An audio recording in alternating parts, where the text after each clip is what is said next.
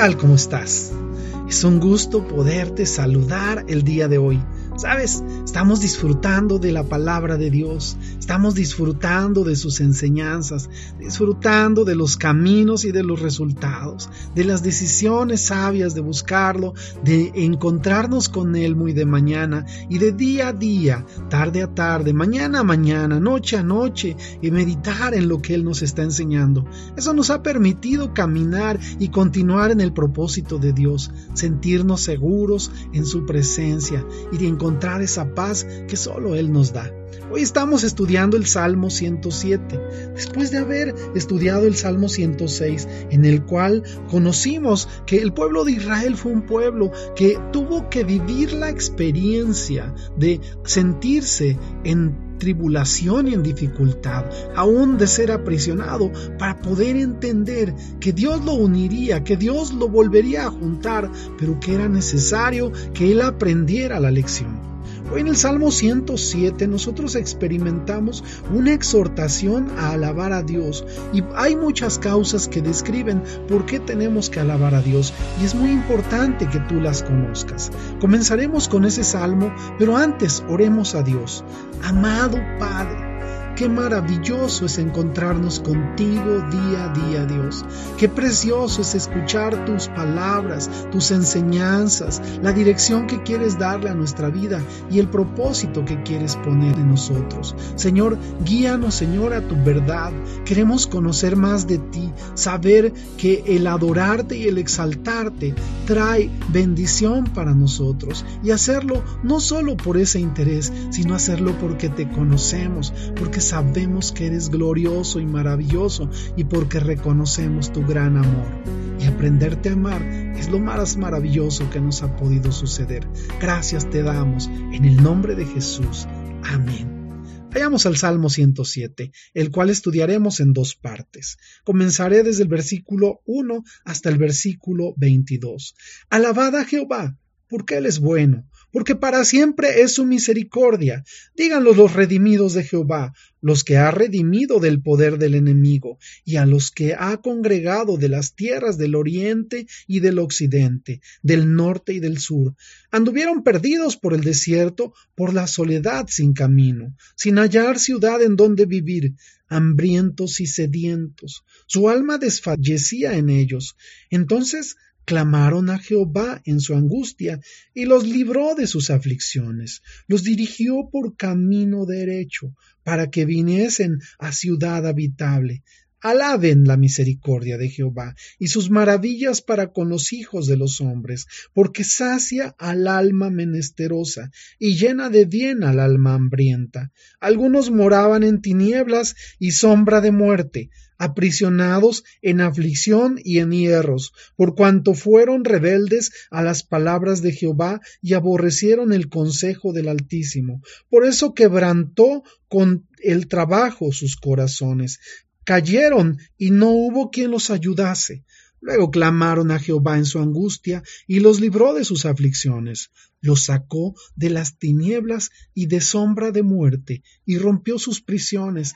Alaben la misericordia de Jehová y sus maravillas para con los hijos de los hombres, porque quebrantó las puertas de bronce y desmenuzó los cerrojos de hierro.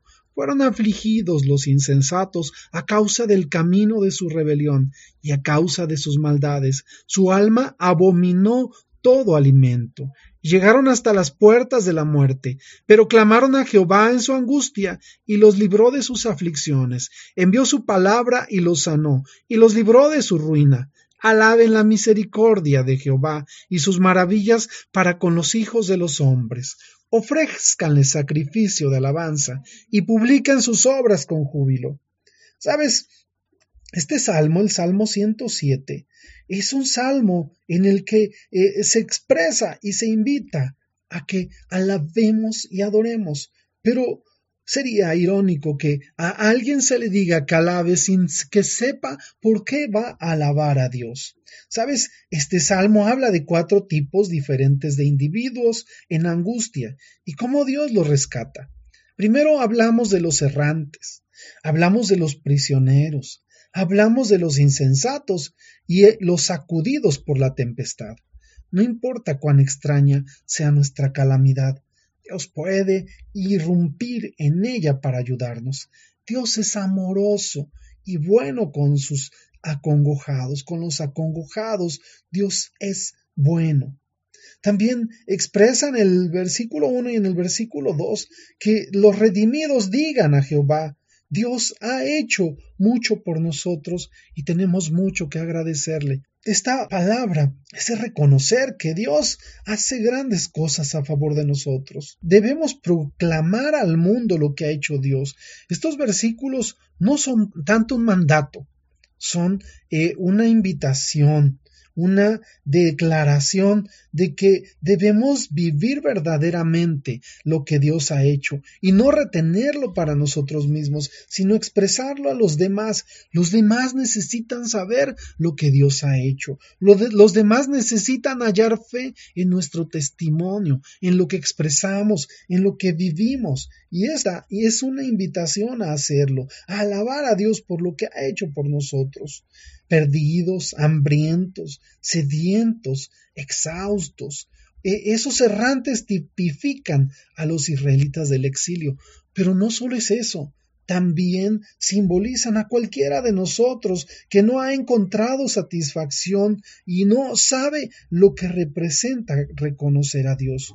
Cualquiera, al reconocer que está perdido, puede recibir a Dios, puede recibir de Dios el favor, puede recibir la bendición de Dios. Por eso Dios expresa, Jesús expresa en Juan 14, 6 que Él es el camino. También expresa que Él es el pan de Dios que descendió del cielo en Juan 6, 33 al 35 también que es el agua viva en Juan 4, 10 al 14, y también que Él nos da descanso. Lo leemos también eso en Mateo 11, versículo 28. Quizá tú ya hayas recibido estas cosas. Recibir de Jesús ese camino porque te hallabas perdido, te hallabas extraviado y de pronto te encontraste a Jesús y empiezas a hallar dirección. Si no lo has hecho, checa lo que dice Juan 14, 6. Jesús es el camino, no busques en otro lado, encontrarás descanso en sus caminos, encontrarás vida y encontrarás paz. También cuando entendemos que Jesús es el pan de vida que bajó del cielo, nosotros entendemos que la provisión, que la bendición, que la satisfacción, que el saciar nuestras necesidades está en Jesús. Él es todo ese alimento que necesitamos. También eh, dice que es el agua viva. Imagínate que nosotros no podemos vivir sin agua. En realidad eh, eh, hay sequedad cuando nosotros no recurrimos a Jesús. Quizá tú estés pasando por esos tiempos de sequedad y es tiempo que recurras a Jesús. Sabes, Él te dará esa agua que da vida, que rejuvenece, que fortalece, que anima y que da nuevas fuerzas para seguir adelante. Y quizá tú te sientas cansado. Jesús ha expresado que en Él hallamos descanso. Sabes, a veces nos no podemos, a veces las aflicciones son tantas que ya no hallamos en dónde descansar, pero cuando tú recurres a Dios, cuando tú recurres a Jesús, hay un descanso en tu alma que provoca que tú mismo puedas experimentar después de acercarte a Jesús nuevas fuerzas, ganas de salir adelante, optimismo, paz, gozo y provisión de, poder hacer las cosas, de, ser ah, eh, bendecido y de transformar tu vida en victoria. Eso es lo que Dios ofrece, eso es lo que Dios da. Dios da tantas cosas, por eso no podemos evitar hacer caso a lo que dice. Alaba a Jehová porque Él es bueno y para siempre es su misericordia. Esa palabra de para siempre debe estar grabada en nuestros corazones. Porque cuando nosotros ignoramos que Dios es bueno, cuando nosotros omitimos que Dios es bueno, nos confundimos y pensamos que lo bueno está en otro lado.